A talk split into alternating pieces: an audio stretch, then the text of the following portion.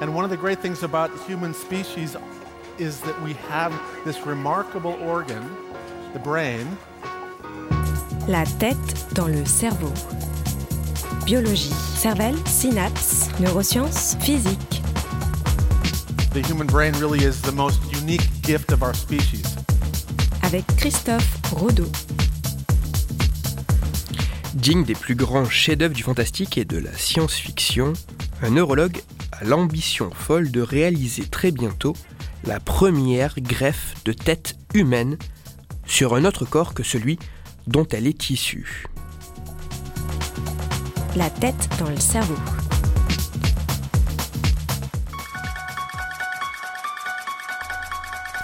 Ce fut par une sinistre nuit de novembre que je parvins à mettre un terme à mes travaux.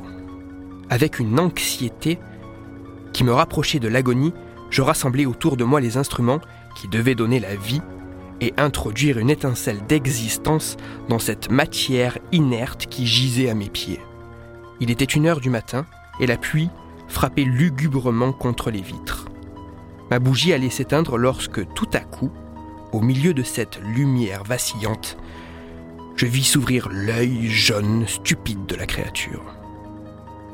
Même s'il n'est pas pour l'instant question de redonner la vie à un patchwork de cadavres comme dans l'extrait de Frankenstein de Mary Shelley, en 2013, le neurologue italien Sergio Canavero a défrayé la chronique en annonçant qu'il est désormais possible de greffer des têtes humaines.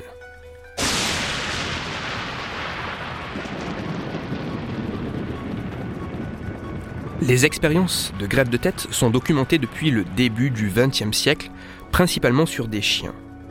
C'est en 1970 que le chirurgien américain Robert White parvient à transplanter la tête d'un singe sur le corps décapité d'un autre singe. Du point de vue technique, l'opération est réussie, car la tête greffée est sortie vivante de l'anesthésie et l'animal, bien que tétraplégique, a l'usage de ses sens et une activité cérébrale. En moyenne, les animaux ainsi opérés ne survivent pas plus de 6 heures à 3 jours. Sans pouvoir aller bien plus loin, Robert White se mit alors à imaginer une transplantation de tête humaine. En récupérant les corps de personnes en état de mort cérébrale pour les donner à ceux dont le cerveau fonctionnait, mais dont le corps était éteint. C'est à partir de cette idée et de ces travaux préalables que le 13 juin 2013, Sergio Canavero présente au reste du monde son protocole chirurgical afin de réaliser des transplantations de têtes humaines.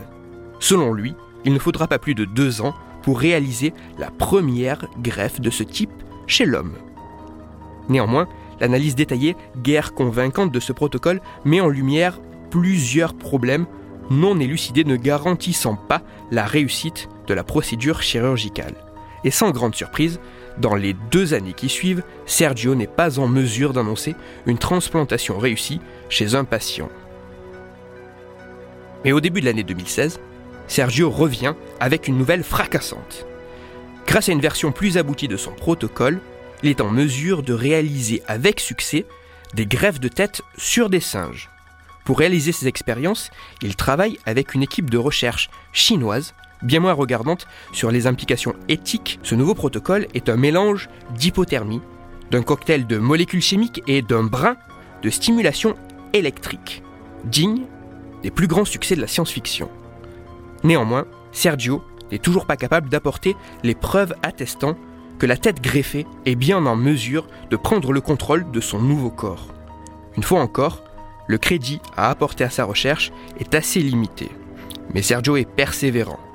Et en avril 2017, il revient sur le devant de la scène en publiant des travaux toujours avec cette même équipe chinoise montrant comment conserver une tête sur un corps entier en attendant de réaliser la fameuse greffe. Cette étape primordiale permettrait de limiter au maximum les dégâts que pourrait subir la tête isolée avant que le nouveau corps ne l'alimente en sang. Mais cette étude n'a pour l'instant été réalisée que sur le rat. Pour Sergio, cette nouvelle étape est un pas de plus vers une greffe réussie de tête humaine. Et il annonce même que la première mondiale chez l'homme aura lieu à la fin de l'année 2017 sur un volontaire déjà déclaré. Néanmoins, pour le reste de la communauté scientifique, en plus du fait que cette intervention est contraire à l'éthique, il demeure encore beaucoup trop de défis à relever, tant sur le plan technique que psychologique, avant de tenter une telle folie. De l'avis partagé, il est peu probable que dans ces conditions, un patient puisse survivre. Et Marie Shelley, dans Frankenstein, de poursuivre J'avais pendant deux ans travaillé sans répit pour donner la vie à un corps inanimé. Ce but, j'avais cherché à l'atteindre avec une ardeur immodérée. Mais maintenant que j'y étais parvenu, la beauté de mon rêve s'évanouissait et j'avais le cœur rempli d'épouvante et de dégoût, incapable de supporter la vue de l'être que j'avais créé. Parfois, la folie des grandeurs de certains peut être plus effrayante que toutes les fictions. Toutes les références de ma chronique se trouveront sur mon site Cerveau en argot. Petite précision, si l'on considère que le cerveau renferme ce qui fait de chaque être un être humain unique, il vaudrait mieux parler de grève de corps plutôt que de grève de tête, bien que le second soit quand même plus parlant. Pour approfondir la chronique, je vous renvoie vers un article disponible gratuitement sur Internet. Cet article se nomme Un pas de plus vers la greffe de tête, écrit par Pierre Barthélémy, et il est à lire sur le site passeurdescience.blog.lemonde.fr.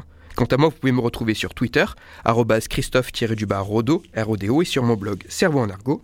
Je vous rappelle que si vous avez des questions ou des sujets dont vous voudriez que je parle, n'hésitez pas à me le faire savoir directement sur mon compte Twitter et j'essaierai d'y répondre dans une future chronique.